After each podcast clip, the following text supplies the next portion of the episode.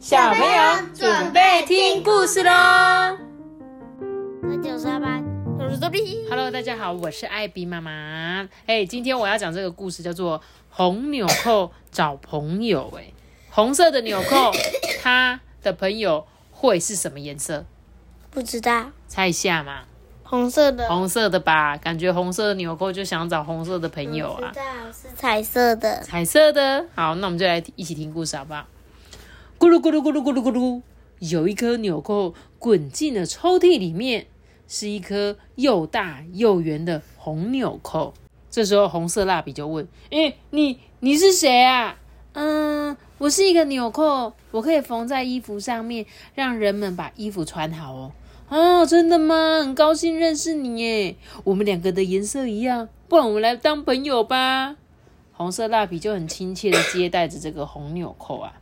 他说：“请告诉孩子，红纽扣和红蜡笔的颜色一样，都是红色，所以他们可以成为朋友。”哦，过了不久呢，红纽扣觉得待在黑黑的抽屉里面好无聊哦。嗯，我想要到处去走走，我想去找别的朋友玩。他就咕噜咕噜咕噜咕噜，红纽扣呢紧紧的闭上眼睛，从高高的抽屉上面滚了下来。过了一会呢，红纽扣张开他的眼睛，看到了一只木鸭子。正在看着他，哎，木头做的鸭子。咦，纽扣，纽扣，你要去哪里呀？嗯，我要去找我的朋友。你有看到跟我一样颜色的朋友吗？哎，我在衣橱下面有看过你朋友，我带你去找他。木鸭就很亲切的回答：“哼，真的吗？”红纽扣很高兴的在木鸭后面跟着他们滚滚滚滚滚滚。请孩子说一说红纽扣要找的朋友。长什么样子？你觉得？就是红色的，就是我们刚刚说的红色的。那会不会他也可以找圆形的朋友？可能，哎、欸，也可以吧。感觉是圆形，如果或者跟他长得很像，应该也是他朋友吧。这时候他就咕噜咕噜咕噜咕噜的红纽扣滚到了衣橱的下面。嗯，这里好黑哦，我的朋友在哪里呀？这时候从黑暗中传来了一个声音：“你是谁？”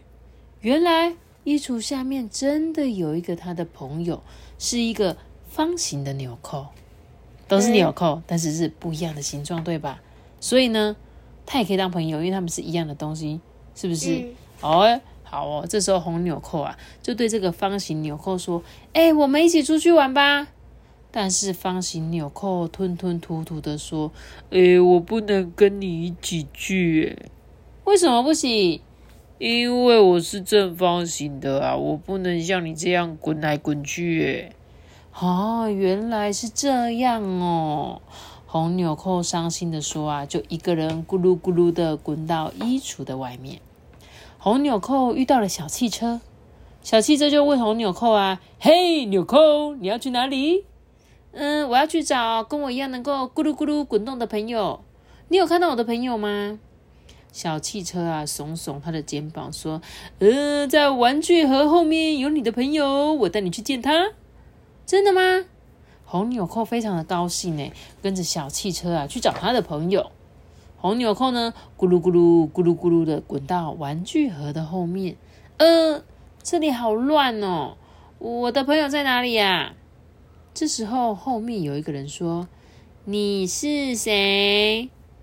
红纽扣回头看了看玩具盒的后面，真的有他的朋友哎，是一颗又圆又小的纽扣哎。就说吧，对，但是它没有它那么大，比较小，像小猪纽扣一样，对吗？在这里躲在这个黑暗的地方，红纽扣就对着这个小纽扣说：“哎、欸，我们一起到处去玩吧。”于是红纽扣带着小纽扣啊滚来滚去，可是没过多久，小纽扣就气喘吁吁的说：“啊，我没办法再跟你一起玩了。啊，为什么？嗯，因为我很小，不能跟你一样滚得那么快。啊，原来是这样。红纽扣啊，又变回孤单的一个人了。”啊，我的朋友到底在哪里呀？就在这时候，有一列玩具火车开了过来。哎，纽扣，你怎么了？怎么闷闷不乐啊？嗯，我在找像我一样又大又圆的纽扣啦，但是我还是没找到诶。你有没有见过这样子的纽扣啊？玩具火车啊，笑着说：“呃，看见没？你的纽扣就在沙发下面呼呼大睡呢。上来吧，我送你去那里哦。”真的吗？红纽扣啊，坐上了玩具火车，朝沙发下面嘟嘟叽叫叽叫叽叫飞驰而去。咕噜咕噜咕噜，红纽扣滚到了沙发下面。沙发下面啊，真的有他的朋友诶，是一个又大又圆的黄纽扣。嘿，快起来啦，不要再睡了！听到红纽扣的叫声啊，黄纽扣揉着眼睛说：“诶，到底是谁呀？”黄纽扣张开眼睛看着红纽扣：“诶，你也是纽扣吗？”红纽扣啊，对着黄纽扣说：“哎，我们一起出去玩吧！”咕噜咕噜咕噜咕噜。两颗纽扣呢，从沙发下面滚了出来。我们来玩捉迷藏好不好？嗯，好啊。两颗纽扣啊，快乐的玩着。我们来比赛，谁滚的比较快？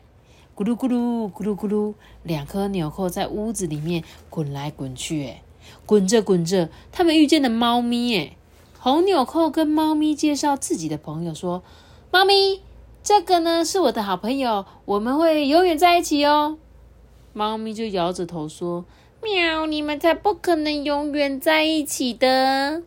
哈，为什么不可能啊？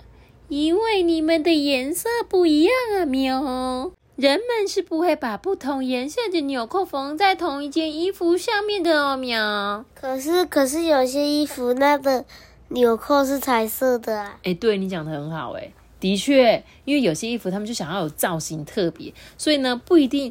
一件衣服都只能一个颜色的纽扣啊，对不对？可是呢，红纽扣听到小猫这样说，它还是很难过啊！啊，原来是这样哦。红纽扣又变回孤孤单单的一个人，到处寻找他的朋友。诶，但是他怎么样找也找不到他的朋友啊！啊，世界上真的没有能够永远在一起的朋友吗？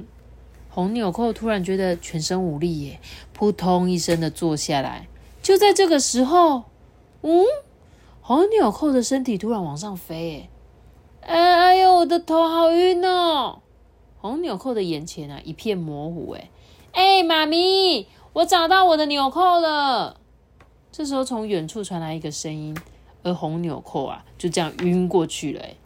过了一会儿呢，红纽扣醒过来，发现自己。被缝在一件漂亮的衣服上，而且它的上面跟下面都排列着又大又圆的红纽扣，他们正在向他微笑着。哎，哈！我终于找到我的朋友了。红纽扣啊，觉得自己非常的幸运呢。